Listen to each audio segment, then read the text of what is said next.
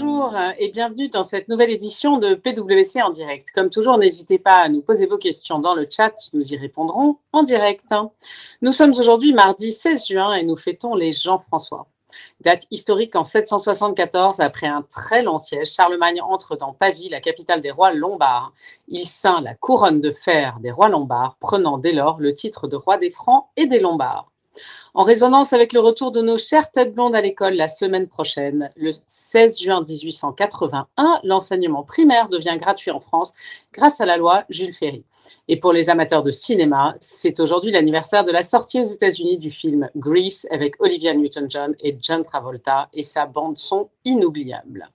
Dans l'actualité aujourd'hui, le ministère du Travail annonce qu'il n'y aura aucun durcissement des règles du chômage partiel à partir du 1er juillet, même si la concertation avec les partenaires sociaux se poursuit.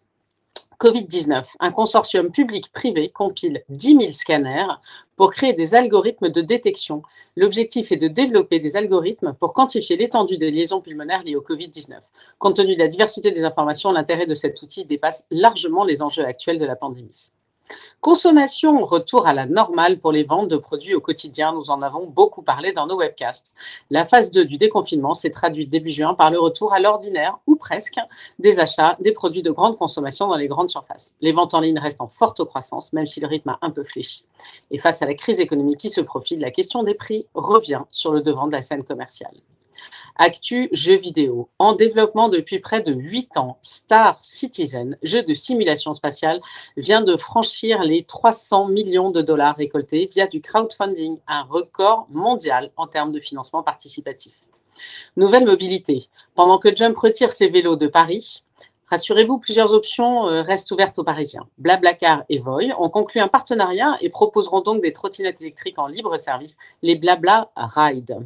Et pour les amoureux du luxe, deux marques synonymes d'élégance s'allient pour une série spéciale inédite, un deux roues Vespa aux couleurs de la griffe Christian Dior, qui sera disponible au printemps 2021. Un peu de patience donc. Sport, selon plusieurs médias américains, l'US Open devrait se tenir comme prévu fin août. En attendant, l'Adria Tour organisé par Novak Djokovic a été l'occasion de revoir de beaux échanges. Dominic Thiem a remporté le dernier tournoi en grande forme. L'Autrichien n'a pas perdu un seul match depuis la reprise de mai. Place maintenant à notre sujet du jour. La RSE contribue-t-elle à la résilience des entreprises et sera-t-elle au cœur des stratégies et des opérations post-crise? Pour nous en parler aujourd'hui, j'ai le plaisir d'accueillir nos trois experts. Sylvain Lambert, associé qui dirige nos activités de conseil en développement durable. Jérémy Houssin, senior manager, avec une expertise particulière sur les sujets de supply chain responsable. Et enfin, Vincent Espy chez Strategy End, spécialiste industrie et supply chain. Messieurs, bonjour. Bonjour. bonjour. Une première question, euh, Sylvain. En quoi est-ce que la crise actuelle questionne en profondeur euh, les stratégies des entreprises? Merci, euh, Cécile. Bah, déjà, je suis heureux de faire suite à Charlemagne, Jules Ferry et, John Travolta surtout. C'est mon principal sujet de fierté, John Travolta. Mais sur cette question, effectivement, on a vu notamment que le, le, Forum de Davos, tous les ans depuis près de 15 ans, publie chaque année au moment de Davos une cartographie des grands risques qui menacent l'économie. Et si les pandémies étaient euh, dans les risques euh, identifiés dès le début, ça fait près depuis 2008 ou 2009 que les pandémies ont disparu. Donc ça veut dire que premièrement, dans l'impact sur les stratégies, personne n'a vu venir. Euh, donc dans cette grande analyse, c'était sorti. Deuxièmement, c'est une crise qui est à nul autre pareil, même si les uns et les autres ont pu parler d'état de guerre ou de guerre, ça n'a rien à voir avec une guerre. Euh, en termes d'impact, aucune guerre n'a eu l'impact euh, qu'à cette crise. C'est beaucoup plus global. Euh, beaucoup plus de gens sont touchés, y compris que dans la Seconde Guerre mondiale. On a une logique d'enfermement.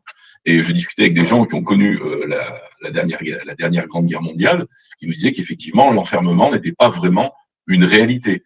Euh, on a eu une information en temps réel, et d'ailleurs en termes de gens touchés, je rappelle qu'on a confiné plus de gens au cours de cette crise qu'il y avait de gens à la surface de la planète au moment de la Seconde Guerre mondiale. On était 2,5 milliards de gens sur la planète à ce moment-là. Et puis une guerre, ça se termine. Il y a un armistice, un traité. Là, on déconfine, mais c'est pas tout à fait fini. Et puis on déconfine en France, mais euh, on reconfine un petit peu à Pékin. Euh, en Amérique du Sud et aux États-Unis, c'est pas totalement fini.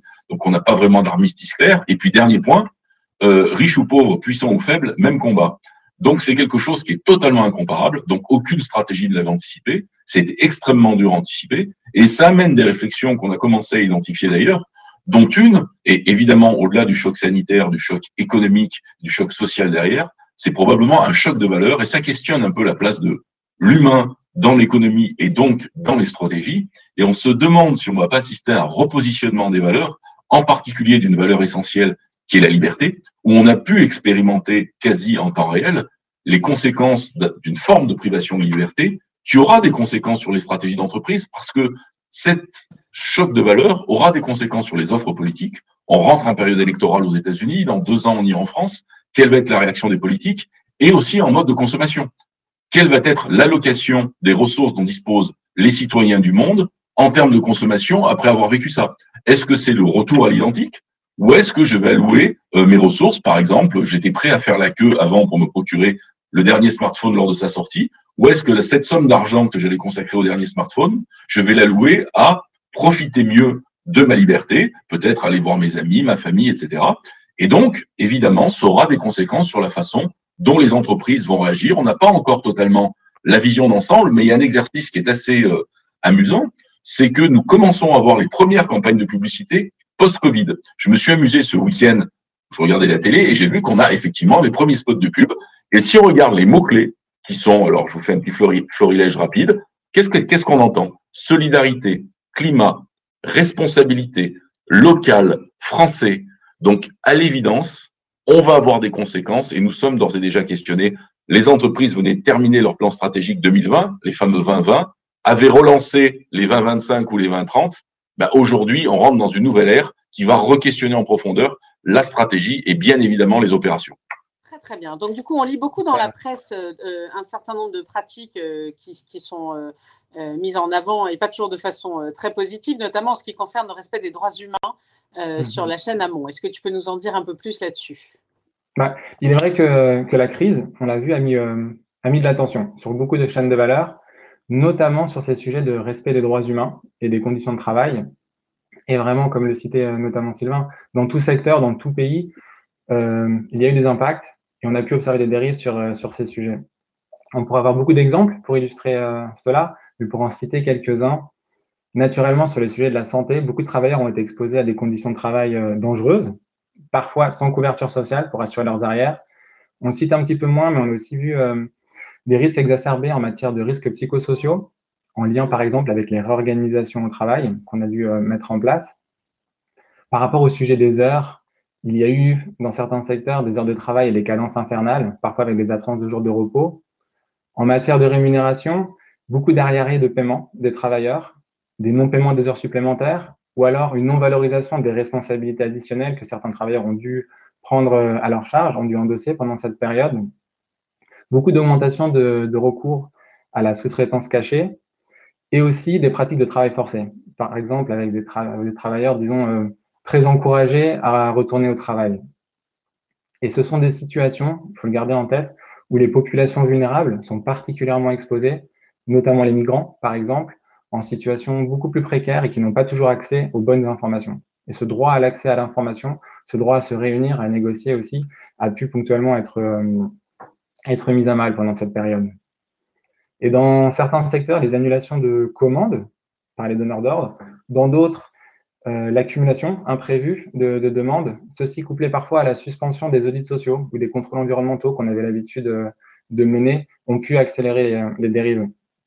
Et vous avez peut-être pu, pu, voir ce chiffre aussi euh, dans la presse. Par exemple, juste au Bangladesh, les grandes marques européennes de prêt-à-porter ont annulé près de 3 milliards de dollars de commandes auprès de leurs fournisseurs. Et forcément, ceci, ça a des, conséquences euh, importantes, notamment en amont, du coup, chez nos fournisseurs. Merci beaucoup. Euh, en effet, ça fait froid dans le dos. du coup, peut-être, donc on, parlait de ces chaînes d'approvisionnement. Euh, c'est peut-être d'ailleurs le, rôle même des, entreprises finalement qui est remis en cause dans, la crise. Alors, ben, j'espère que vous m'entendez bien. Déjà, parfait, bonne nouvelle. Donc, effectivement, cette crise, probablement, on va dire, enfin, bien malin celui qui aujourd'hui pourrait tirer des grandes conclusions, mais on peut déjà partager quelques observations. Dans ce qu'on pourra dire euh, après, c'est que probablement, elle a révélé des choses. Elle a révélé des forces et des faiblesses. Et euh, la question euh, que tu soulèves, Cécile, est extrêmement pertinente sur le rôle de l'entreprise. Déjà, nous notions que depuis quelques années, probablement à peu près quatre ou cinq ans, le rôle de l'entreprise était en train de profondément évoluer et on l'a vu notamment autour d'un sujet qui est l'intérêt général, que l'on pourrait d'ailleurs catégoriser autour de la question des raisons d'être, mais j'y reviendrai. L'entreprise, aujourd'hui et depuis quelques années, réclame sa part dans l'intérêt général. Alors, elle le réclame, mais on lui demande aussi. Euh, par exemple, quand les Nations Unies mettent en place les objectifs de développement durable, qui sont les 17 grands enjeux auxquels l'humanité fait face et qu'il nous faut régler d'ici 2030, les Nations Unies ne s'adressent pas qu'aux États, s'adressent aux États, mais appellent les entreprises à prendre leur part sur ces enjeux-là. Et on voit bien que l'entreprise va sortir de son champ habituel de responsabilité pour l'élargir. Donc ce rôle-là avait commencé euh, d'évoluer profondément. La question de la raison d'être que j'évoquais, effectivement, en France, on a eu la loi Pacte, mais la loi Pacte n'est que la caractérisation, ou en tous les cas l'illustration, qu'on avait déjà le débat sur la table au niveau mondial, au niveau européen, au niveau français, de ce questionnement autour du rôle de l'entreprise. Et la question qui était posée, c'était ne nous expliquez pas uniquement que vous produisez tel produit ou tel service, mais quelle est la conséquence de votre activité sur l'ensemble des enjeux sociétaux? Et aujourd'hui, en fait, on pourrait résumer cette question de rôle et de raison d'être autour du lien entre les sujets métiers et business et leur contribution aux enjeux sociétaux, leur impact sociétal. Et ça, on a vu les jeunes générations le réclamer extrêmement fortement avant la crise, s'exprimer sur le rôle de l'économie, les conséquences de l'économie. Donc aujourd'hui, la question de l'entreprise est extrêmement euh, questionnée en termes de rôle, et ce rôle va être probablement élargi. Et on l'a vu au cours de la crise qu'un certain nombre d'entreprises se sont emparées d'un certain nombre de sujets, euh, qui en produisant des masques, du gel hydroalcoolique. Et donc c'est un champ nouveau qui est devant, avec des questionnements forts qui percutent les stratégies et l'organisation même des entreprises. Mais on constate d'ailleurs que les entreprises qui ont intégré finalement ces enjeux euh, RSE dans leur stratégie, elles, ont l'air d'être quand même plus résilientes face à la crise. Tu es d'accord avec cette affirmation? Alors, euh, enfin, je suis d'autant plus d'accord que ce sont des gens qui ont l'air extrêmement importants et qualifiés qui le disent. Euh, effectivement, depuis le début de cette crise, on a plusieurs prises de parole de grands dirigeants en France et dans le monde, de grands investisseurs, même le plus grand investisseur du monde, qui est Larry Fink, le, patron de BlackRock, 7 000 milliards de dollars, qui a, dès le début de la crise, enfin à peu près un mois après le début de cette crise, a pris la parole euh, pour dire deux choses, euh, qu'il a confirmé d'ailleurs une deuxième fois euh, fin avril et une deuxième fois en mai, en disant qu'il observe que les entreprises dans lesquelles il investit et qui ont intégré la RSE de façon extrêmement solide dans leur fonctionnement semblent mieux résister. Et la deuxième chose, c'est que, eh bien justement, après la crise, la RSE sera un sujet essentiel. Alors pourquoi, expliquer qu'une entreprise qui intégrerait les questions de RSE s'en sortirait mieux? Alors on peut tenter une explication euh, modeste. Premièrement, c'est la réintroduction du long terme dans l'analyse. Euh, la RSE, c'est se projeter un peu plus à long terme, c'est donc plus anticiper. Mais c'est aussi euh, donner du sens. On parlait à l'instant de raison d'être, d'expliquer. Moi, je ne vais pas faire rêver mes enfants si je leur dis papa fait du conseil. Euh, oui, je fais du conseil, mais à quoi ça sert ce conseil que l'on fait? C'est quoi le rôle de, notre maison PwC à travers le conseil ou l'audit? Est-ce qu'on sert à quelque chose ou non? Et si on ne sait pas répondre à cette question, on n'intéresse plus personne. Donc la RSE nous aide, au-delà du long terme, à donner du sens, à exprimer ce sens-là, qui va s'exprimer effectivement souvent sous forme de raison d'être. Normalement, on aligne mieux le corps social de l'entreprise avec ce sens et les valeurs. On a une vision des risques plus large. Jérémy évoquait euh, la question des enjeux dans la supply chain. Donc, on pense large bande pour toute une série de risques qu'on ne verrait pas, on est capable de questionner son propre modèle. On n'a pas peur de le questionner puisqu'on on parle à, long terme et puis on a forcément une gouvernance plus claire. Donc, ça veut donc dire que accepter un questionnement sur son modèle, élargir le champ d'analyse des risques, se projeter, donner du sens, ce sont autant d'éléments qui, en temps normal, donnent une capacité à une entreprise d'être plus agile, plus solide, mais en temps de crise, ce sont des éléments qui vont rendre le corps de l'entreprise beaucoup plus résistants. Alors, on ne veut pas dire qu'il ne leur arrive rien, mais elles vont peut-être mieux anticiper et mieux se remettre. C'est probablement pour ça qu'on a eu tous ces commentaires d'investisseurs, de grands dirigeants qui ont appelé d'ailleurs à ce que ce sujet-là ne soit pas du tout balayé post-crise. Merci beaucoup. Alors, on, va essayer de reprendre avec euh, Vincent. Si tu peux nous donner un, un éclairage sur les chaînes d'approvisionnement et les opérations. Oui, Cécile, désolé. Non, non, mais c'est moi. Non, pas de problème.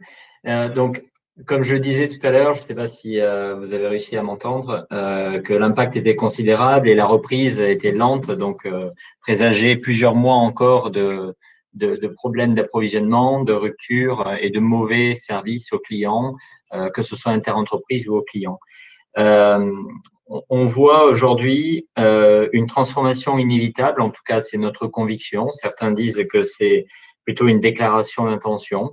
Nous, notre conviction, c'est qu'il va y avoir une transformation des opérations, et ce grâce à trois axes. Euh, le premier, l'automatisation et la digitalisation, qui euh, vont permettre à notre pays euh, de redevenir compétitif et vont in fine permettre la relocalisation des usines en France. Le deuxième, c'est la résilience.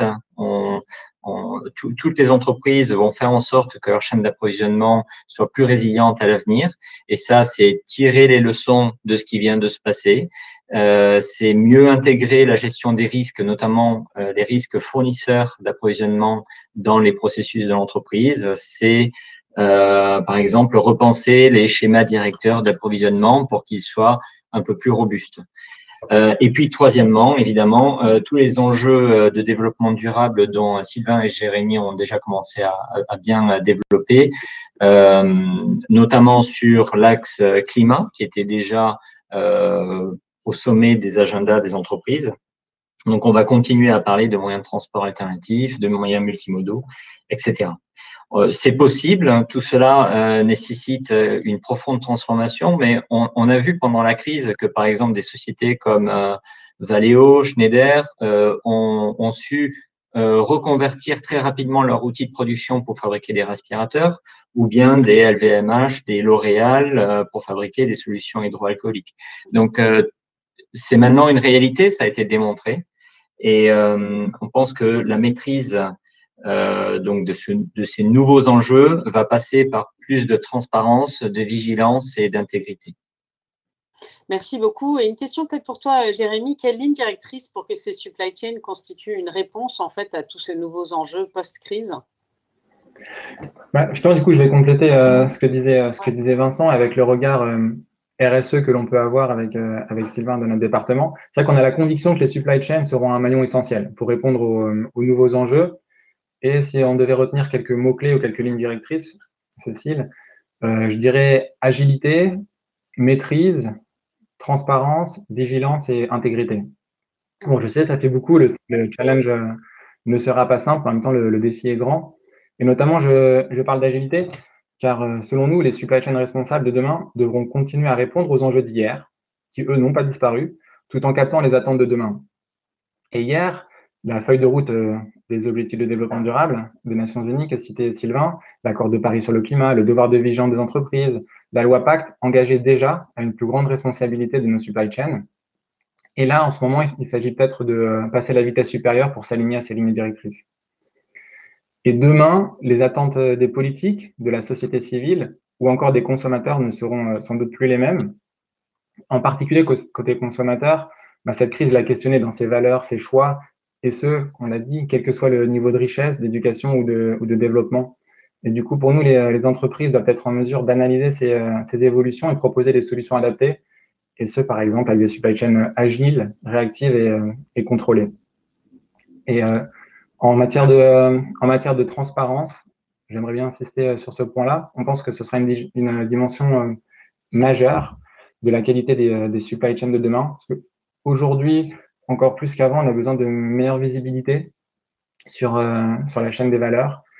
Et euh, cette transparence devrait couvrir à la fois le, le, cahier des charges, une réflexion sur la construction géographique de nos chaînes de valeur et bien sûr une exigence accrue et vigilante envers les fournisseurs. Et sur ce point, par rapport aux fournisseurs, euh, j'aimerais souligner que les solutions qu'il faut concevoir, il faut les faire avec nos, nos fournisseurs, plus mieux les écouter et les accompagner pour co-construire ensemble des, des solutions et d'ailleurs, en début d'année, on avait publié euh, avec euh, l'ORS et BPI France une étude qui donnait la parole aux fournisseurs sur le sujet de l'intégration des nouvelles exigences RSE dans cette relation donneur d'ordre euh, fournisseur.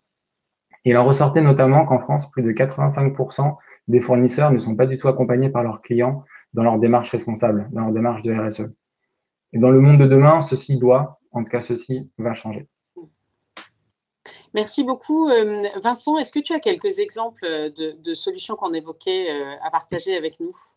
Oui, euh, tout à fait. Alors, en fait, on, voit quatre grands types euh, d'approches et, d'exemples. Euh, premièrement, l'optimisation des ressources, c'est-à-dire ça peut être une réduction de l'impact carbone, une réduction de la consommation en eau, de la consommation en énergie. Deuxièmement, les déchets qui sont à récupérer, optimiser, réduire et valoriser peut-être. troisièmement, la maximisation de l'utilisation des produits. Euh, donc, euh, sur un produit, on a notamment, par exemple, la réflexion euh, autour de l'éco-design ou de l'économie circulaire. Quatrième type d'approche, c'est le développement du capital humain où on va essayer d'influencer les consommations euh, ou les, comportements consommateurs avec des sensibilisations aux impacts euh, RSE, avec euh, des sensibilisations au respect euh, des droits et des réglementations. Alors, pour être plus précis, quelques exemples, il y en a beaucoup. ce sont aujourd'hui des exemples qui, existent, mais qui ne sont pas encore potentiellement développés à l'échelle ben, du monde entier. Donc, euh, premièrement, sur l'optimisation des ressources, on pourrait citer la limitation des matières controversées, même ne serait-ce que du plastique, par exemple. Euh, sur euh, l'approvisionnement, peut-être des achats de plus en plus en circuit court, donc du nearshoring, de de la relocalisation, des, de l'utilisation de matériaux recyclés ou labellisés. Ça va également de pair avec l'optimisation de la gestion des déchets, du coup. Euh, on parle euh, donc dans le transport euh, de, transport à faible impact carbone, donc on parle beaucoup de multimodal, de, de méthodes maritimes ou voire même de barges dans le, continent. Euh, sur l'utilisation des produits, euh, on, peut, on peut par exemple citer euh, dans les usines des méthodes de différenciation retardée qui permettent d'éviter euh, du gaspillage, d'éviter des surstocks, car le stock, euh, quand il est dormant ou détruit, est in fine une sorte de gaspillage. Et, euh, on parle de réduire les quantités, les lots de, production. Dernier point, sur le développement du capital humain, on voit des exemples donc d'amélioration de conditions de travail. Alors, je sais que pendant euh, les périodes de distanciation, de port du masque, etc., c'est pas évident de maintenir des conditions de travail euh, correctes pour, euh, pour euh, tout ouvrier d'usine ou d'entrepôt, mais on voit de plus en plus de méthodes comme des AGV, des exosquelettes, des méthodes de réalité virtuelle qui vont améliorer leur confort. Merci beaucoup. Peut-être pour, des raisons de timing, je vais, je vais, demander à Jérémy de nous partager, au lieu de plusieurs exemples, un ou deux peut-être, pour nous montrer un peu comment est-ce qu'on a une gestion toujours plus responsable de la chaîne de valeur. Tu choisis l'exemple le plus parlant? Oui, effectivement, rapidement, sur le volet, euh, sur le volet humain, on l'a vraiment souligné pendant euh, nos interventions. On pense que l'humain sera d'autant plus au cœur des solutions de, de, demain, soit en entreprise et surtout euh, sur les produits que les entreprises pourront, pourront délivrer. Et un poste qui sera particulièrement important est celui des, des acheteurs, sur lequel on pense qu'il est important d'investir pour les former à ces, euh, à ces nouveaux enjeux et aussi retravailler la relation euh, donneur d'ordre fournisseur avec euh, plus d'accompagnement, je le disais, et peut-être aussi avec des nouvelles solutions contractuelles. on peut citer par exemple les, des nouveaux contrats, une entreprise qui en a fait est Danone avec leur CPM, leur Cost Performance Model, qui permettent de garantir des, des revenus stables à, à, certains de leurs fournisseurs, notamment les, les agriculteurs, pour avoir plus de collaboration, limiter les effets de la volatilité, leur donner aussi plus de visibilité. Donc euh, ici, un accompagnement fort des acheteurs à, à souligner pour, euh, pour les solutions à venir. Merci beaucoup. Et peut-être une dernière question, euh, euh Sylvain. Euh, finalement, euh, qu'est-ce qui pourrait le plus changer dans la façon de définir une entreprise? Alors, il y a une chose, ça c'est une conviction qu'on est heureux de partager, hein, mais comme toute conviction, mais probablement, une des choses qui va changer très fortement, c'est ce qu'on met derrière le mot performance et derrière le, mot entreprise performance. Performance, pardon. On a parlé d'évolution du rôle de l'entreprise, mais la définition de la performance, aujourd'hui, elle est très claire, elle est économique. Hein. On dit qu'une entreprise est performante, on va parler de sa croissance, de sa rentabilité, son développement, de l'impact de ses marques. Mais on voit arriver la question qui a été posée par la, crise de la résilience. Est-ce qu'il est normal qu'une entreprise qui était euh, en très bon état au 31-12-2019 jugées comme performantes au plan économique, soient dans des grandes difficultés, voire menacées de disparaître. Donc ça montre bien que cette question d'appréciation et de la mise en contexte de la performance financière va désormais se poser. Et on va avoir une sorte de, d'enchaînement de thématiques, exprimer une performance sur des sujets plus larges que les données financières sur la base de résultats, donner une perspective sur la base d'engagement. C'est ce qui va intéresser, y compris euh, les investisseurs, on en parlait, mais les recrues, les jeunes, les salariés, les clients. Donc, sur quoi cette entreprise s'engage? Quel est son impact? Et là, on parlait des objectifs de développement durable, mais on pense qu'un des mots clés qui va arriver dans l'appréciation de la performance est l'impact. Quel est le prix de ma croissance? Est-ce que c'est un impact positif, un impact négatif? Quel est le rapport entre les impacts positifs et les impacts négatifs? Et c'est cet enchaînement en donnant des résultats, en démontrant un engagement et donc de la distance et de la perspective, en expliquant le contexte de ma performance, qu'on va pouvoir rassurer sur sa résilience. Et on, ça signifie donc que les données financières ne seront plus les seuls éléments qui vont exprimer la performance. Et quand on dira cette entreprise, cette organisation est performante, eh bien, on aura beaucoup d'autres éléments. Et ça va être le grand retour du long terme, le grand retour de la mise en perspective. Et ce sujet, il est déjà très clairement sur la table aujourd'hui, puisque les grands acteurs de l'analyse financière, qui sont d'ailleurs, pour la petite histoire, américains, les gens comme Moody's et Standard Poor's, ont fait des acquisitions majeures d'acteurs qui étaient européens, euh, qui sont les agences de notation extra-financière, qui étaient Vigeo de Nicole Nota et Robeco Sam en Suisse, qui ont été rachetées l'une par Moody's, l'autre par Standard Poor's. Ça veut donc dire que ces grands acteurs dont le métier depuis plus de 100 ans est de faire une évaluation de la performance financière se disent, mais attendez, je ne peux plus faire ce job si je n'intègre pas ce sujet-là. Et je vais même plus loin. La euh, Security Exchange Commission aux États-Unis, la SEC, le gendarme de la bourse, a publié mi-mai quelque chose qui est passé un peu inaperçu en Europe, mais euh, on en parle beaucoup dans la presse anglo-saxonne, une note de prospective sur ces questions sociétales et dit deux choses majeures. Premièrement, ces données-là sont des données de performance et sont des données stratégiques et géopolitiques. Et quand les Américains parlent de géopolitique, il faut commencer à, à regarder ça avec une autre perspective. Ça veut dire que pour eux, ce sont des données d'imperformance et d'indépendance économique. Et la deuxième chose qu'ils disent, il n'est pas question que l'économie américaine se fasse dicter une loi par d'autres juridictions que des juridictions américaines. Ça veut donc dire que le monde de l'euro était très avancé sur ces questions de raison d'être, de RSE. Le monde du dollar va s'y mettre aussi. Et au bout de tout ça, on a probablement, et c'est aussi une des convictions qu'on a chez PwC, à 5 ou à 10 ans, une révision profonde des normes comptables et des modèles de valorisation. Donc c'est ça qui va changer. Comment on regarde la performance?